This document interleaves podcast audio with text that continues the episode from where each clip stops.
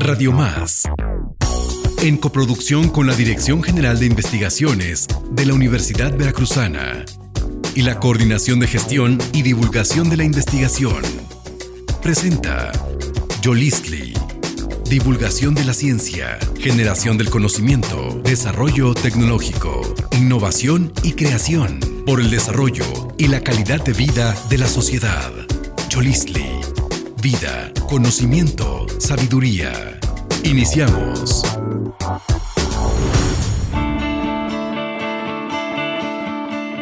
Hola, ¿qué tal? Bienvenidos a esta sección de Prisma Antropológico. Mi nombre es Irat Flores García, arqueólogo y postdoctorante del Instituto de Antropología de la Universidad Veracruzana y hoy me acompañan Virginia Arieta, investigadora del Instituto de Antropología de la UB. Rodolfo Hernández Osorio, de la Facultad de Antropología. Damos una vez más la bienvenida a todos nuestros radioescuchas en esta sección que bueno, hemos denominado Prisma Antropológico, que forma parte de Yolistli. Antes, eh, quiero agradecer a la Coordinación de Gestión y Divulgación de la Investigación de la Dirección General de Investigaciones de la Universidad Veracruzana, a Radio Más. Y estamos en este espacio donde el objetivo es conocer, reflexionar, sobre la antropología que se hace desde la, desde la Universidad Veracruzana. Hoy tenemos un tema bastante interesante. Adelante.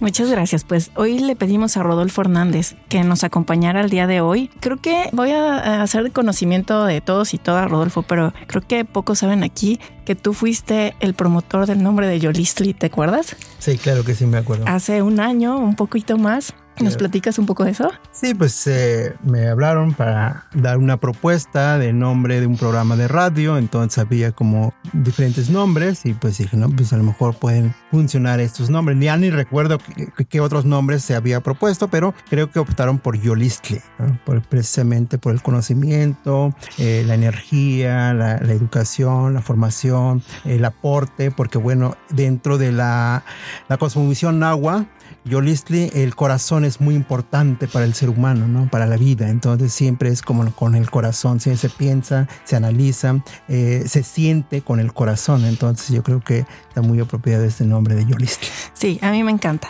Y este, y eh, por eso tenías que estar aquí hoy. Y bueno, eh, también por otra cosa que, que queríamos saber de ti es que tú eres docente en la Facultad de Antropología, en la carrera de Antropología Lingüística. Y queríamos que todos y todas conozcan un poco qué es el objeto de estudio o de qué trata la antropología lingüística. Muy bien, bueno, pues este, sí, efectivamente estoy ahí en la Facultad de Antropología Lingüística, en unas experiencias impartiendo por allá, eh, también en antropología histórica, ¿no? Eh, soy profesor por asignatura. La antropología lingüística es una de las carreras que tiene una fusión de dos dos disciplinas, diríamos, ¿no? La antropología y la lingüística, una relación, una interrelación entre el estudio del, hombre y el estudio del lenguaje. Es decir, el estudio del hombre a través de su lenguaje. La antropología lingüística estudia precisamente eh, diferentes tipos de lenguaje, ¿no? el habla, y las lenguas. Son como esas manifestaciones de lenguaje que se utilizan, que todo ser vivo, no solamente el ser humano, sino que todo el ser vivo tiene una forma particular de cómo comunicarse, cómo interactuar, ¿no?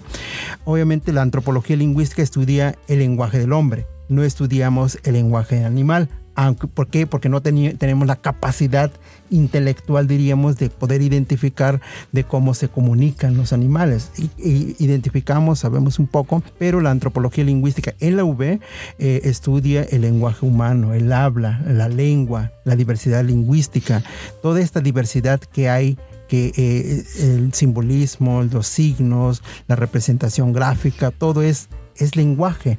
Entonces la antropología lingüística tiene esa faceta de poder identificar y poder analizar y comprender un poco sobre estos actos de lenguaje que utilizamos como, como seres vivos, como seres humanos, de cómo nos comunicamos. ¿no?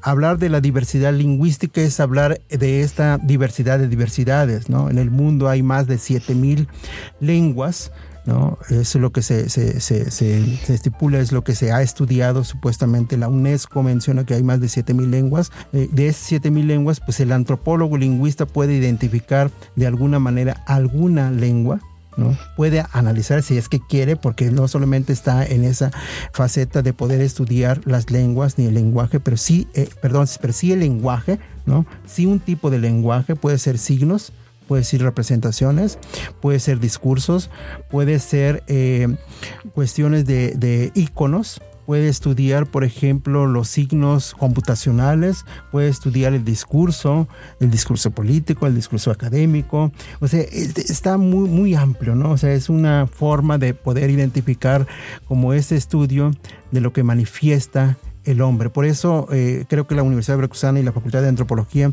eh, hemos como insistido que que se mantenga antropología lingüística y no lingüística antropológica o no estudios de lenguaje o no lingüística nada más, porque si no haríamos pura descripción lingüística. Entonces vamos directamente con los hablantes, ¿no?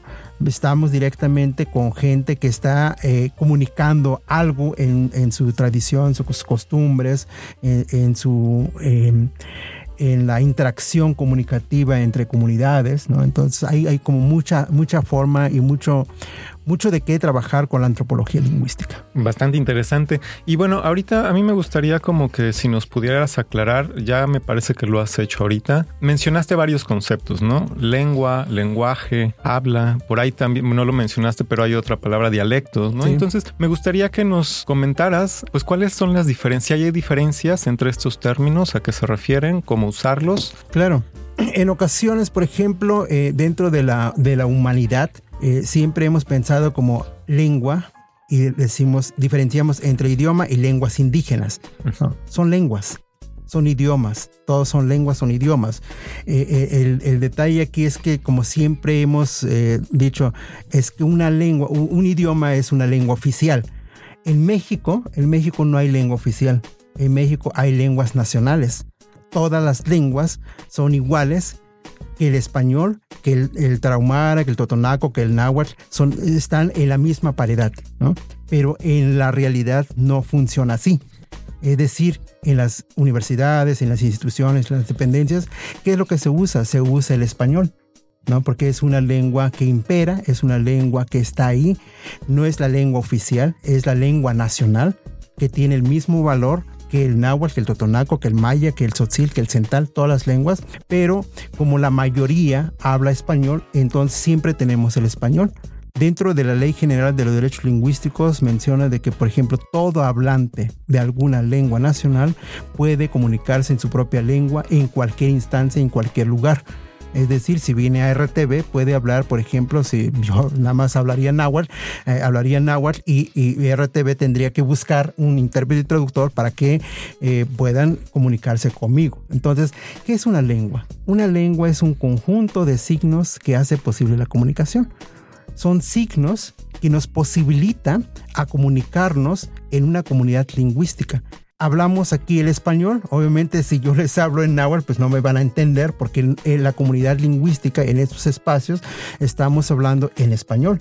Si yo estoy con la, eh, una comunidad lingüística que habla el tzotzil y hablo en tzotzil, me van a entender perfectamente en tzotzil o en maya o en tojolabal, pero tenemos que usar la lengua que se está usando para poder comunicarnos. Son un conjunto de signos, son diferentes signos que representa que después articulamos para poder pronunciar. Por eso les digo a algunos estudiantes de que y, y el público en general, para la gente que habla alguna lengua indígena, no, no se tiene que avergonzar, al contrario porque tiene ese potencial del conocimiento lingüístico, intelectual, ideológico, de que puede pensar en dos o tres formas muchas formas puede visualizar las cosas, ¿no?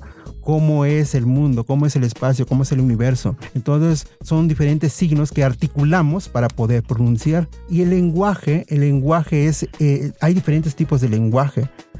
Lengua de señas, eh, le, lenguaje corporal, lenguaje cinésica, lenguaje académica, muchos tipos de lenguajes. Entonces, la antropología lingüística para los estudiantes que cursan esa licenciatura, pues tienen esta oportunidad de poder identificar tipos de lenguajes que nosotros manifestamos como seres humanos. Por ejemplo, yo hablo más náhuatl que español en ocasiones, ¿no? Y, y me van a poder estar entendiendo porque estoy moviendo la mano los ojos, la cinética, la parte de, de, los ojos, el cuerpo, la boca. Entonces van a poder entender ciertos elementos, ciertos mensajes que estoy dando. porque esos mensajes del tipo de lenguaje corporal lo estamos usando y sabemos de que estamos haciendo esto, ¿no? El movimiento de la mano y podemos entender, intuir de lo que está diciendo alguna persona. Entonces, la antropología lingüística pues tiene esas herramientas como para poder identificar. Ahora el habla, el habla es, eh, eh, se, se, divide por ejemplo dentro de los estudios dialectológicos, ¿no? los dialectos, las variantes dialectales que tienen las lenguas, todas las lenguas tienen sus dialectos. El dialecto no, es las, no son las lenguas indígenas, porque es un error que siempre se ha cometido. Siempre se ha dicho, yo hablo un dialecto, ¿no? todos hablamos un dialecto. ¿no? Pero piensan que el dialecto son las lenguas indígenas. No, son lenguas, son idiomas. El español tiene su dialecto, el náhuatl tiene su dialecto, el inglés tiene su dialecto, el francés tiene su dialecto, todas las, lenguas tienen sus dialectos, son las variaciones que tiene la misma lengua, que puede ser a nivel fonético, a nivel fonológico, a nivel morfológico, y eso qué quiere decir, ¿no? O sea, a nivel de sonido, a nivel de estructura, a nivel de oraciones, el orden sintáctico es diferente. Por ejemplo, hay lenguas que primero va el adjetivo, después el sustantivo, o eh, eh, el adverbio va después del, verbo, etc. Son diferentes formas de estructuras sintácticas que se tienen. Esa es la, diferencia que puede tener una lengua. Entonces, el dialecto es una variante, variante de una misma lengua. El español tiene varios dialectos, muchos dialectos y nos entendemos, por ejemplo, con el español de Argentina, el español de España, los cubanos les entendemos, quizás ciertas palabras no le vamos a entender, ciertos sonidos o formas de hablar no lo podemos percibir tan rápidamente, pero poniéndole atención le vamos a entender. Entonces, eh, la antropología lingüística estudia los dialectos, de las diferentes lenguas. En este caso, pues en antropología lingüística eh, se estudia el dialecto del español, cómo hablan los, los del puerto de Veracruz, los jarochos que les decimos aquí, pero cuando salimos de, de, acá, de nosotros en Jalapa, nos vamos a la Ciudad de México, a algún otro lugar, también nos dicen jarochos. Todos los veracruzanos son jarochos, ¿no? Los veracruzanos, nosotros les decimos jarochos a los del puerto de Veracruz, ¿no? E, es bastante interesante cuando vas viendo cómo esa identidad lingüística que se tiene en esos espacios. Pues eso es lo que, lo que estudia la antropología lingüística y es la, la, diferencia. Y pues se deriva varias cosas, ¿no? Dialectos, idiolectos, sociolectos. Y hay diferentes formas de identificar qué es un sociolecto. Es una forma muy particular de una región de cómo se habla. ¿no? ¿Qué se usa? ¿Cómo se usa? ¿Cuáles son este, los conceptos que usan en esa sociedad? ¿no? Hay, hay este, por ejemplo, dialectos del español a nivel del uso académico y a nivel muy familiar, lo que le llamamos como las lenguas ordinarias, ¿no? Y no es lo mismo de lo que estamos platicando aquí en este programa que cuando estábamos allá afuera o cuando nos vemos en algún, en algún pasillo, ¿no? Es totalmente diferente. Entonces, esto lo, estudia el sociolecto, ¿no? El, socio, el idiolecto. Todos, absolutamente todos somos, tenemos ese idiolecto. Tenemos una forma particular. Es el dialecto individual, ¿no? Todos tenemos de forma particular de cómo pronunciar ciertas palabras. Entonces esto, por ejemplo, cuando se estudia a nivel lingüístico, se lleva a un laboratorio para poder identificar los sonidos y cómo es la forma de pronunciar la P, G o, diferentes fonemas. Entonces lo podemos como estudiar. Pues hay, hay, muchas cosas que estudiar con, o sea, no solamente estudian las lenguas indígenas, estudia varias cosas, varios aspectos, incluso hay innovaciones lingüísticas, ¿no? Que también se trabaja con la, lingüística computacional, ¿no? La, eh, la, lingüística forense, que también es algo que primordial que se requiere el trabajo de una lingüística forense, los intérpretes traductores, que se requiere, por ejemplo, en los tres ámbitos, en salud, en educación y en lo jurídico, porque hay mucha gente en la cárcel que solamente habla totonaco, por ejemplo, monolingüe en totonaco, y está ahí y desconoce el español y en la parte jurídica se habla en español, entonces no solamente necesita un abogado, necesita un intérprete traductor para que pueda conocer y poder hacer la interpretación al indiciado.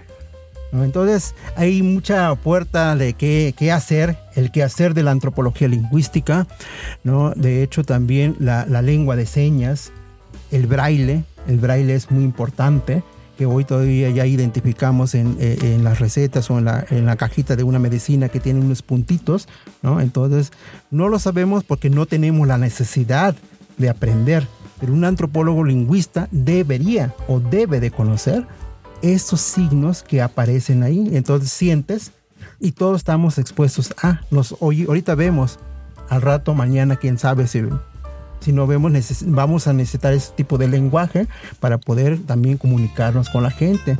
La lengua de señas, la lengua de señas es algo útil no, ya no es lenguaje de señas, es una lengua de señas porque tiene su gramática, tiene su forma, tiene su sintaxis, tiene toda esta estructura y que lo estamos utilizando de manera muy local, pero también hay lenguas de señas mexicanas. Entonces la antropología lingüística pues abre esta, esta puerta como para, para poder identificar y estudiar, ¿no? Y, este, y se basa en esto, ¿no? En el estudio del lenguaje, de las lenguas, del habla, de la comunicación, y bueno, pues tiene como esa forma de, que todo el ser vivo se comunica.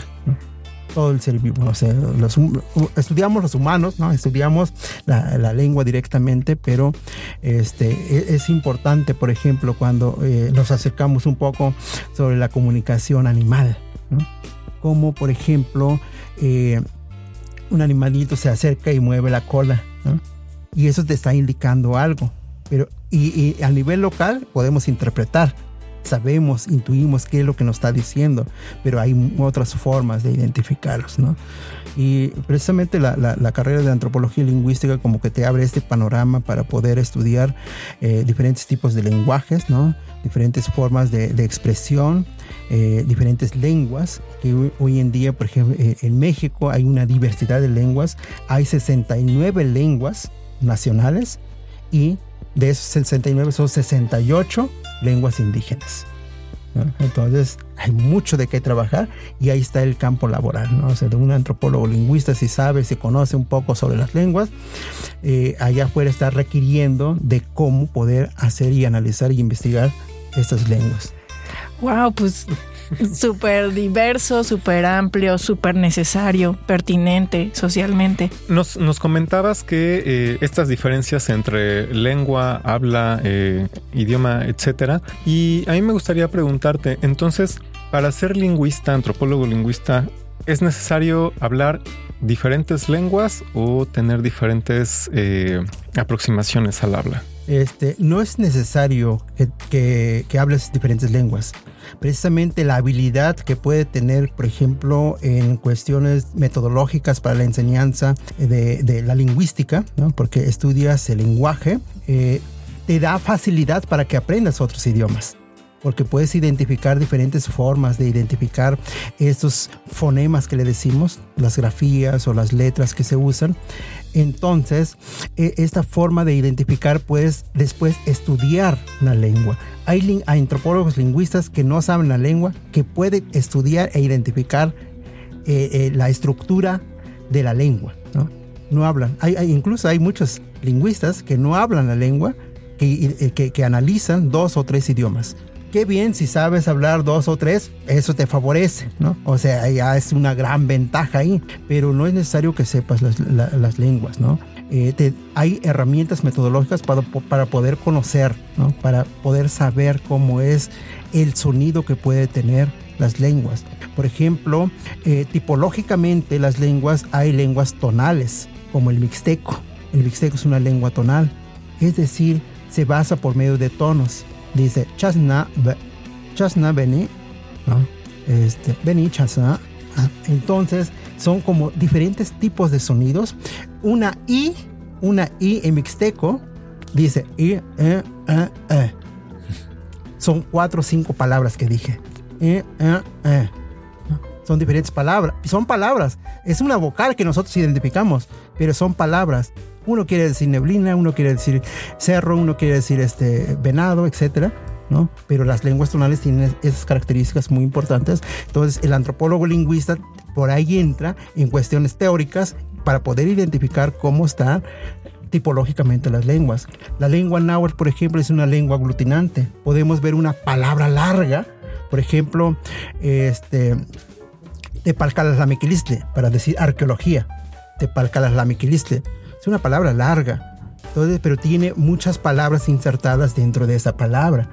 ¿no? Es el conocimiento, la ciencia del tepalcate con relación a la antigüedad, ¿no? Algo así que quiere decir, ¿no?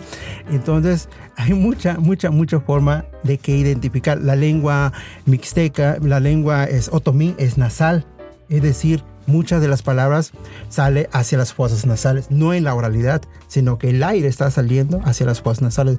Eh, la misma palabra es ñu, ñu, ñu es, por ejemplo, tortilla, ¿no? En otomí, ñu.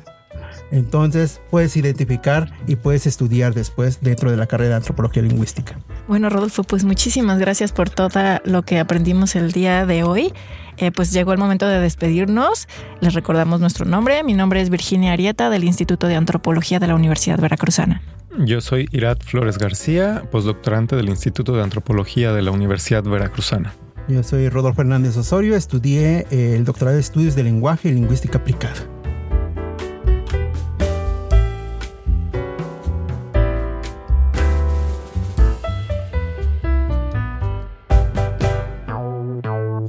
Más, en coproducción con la Dirección General de Investigaciones de la Universidad Veracruzana y la Coordinación de Gestión y Divulgación de la Investigación, presentó Yolistli divulgación de la ciencia, generación del conocimiento, desarrollo tecnológico, innovación y creación, por el desarrollo y la calidad de vida de la sociedad. Yolistli. Vida, conocimiento, sabiduría. Yolistli.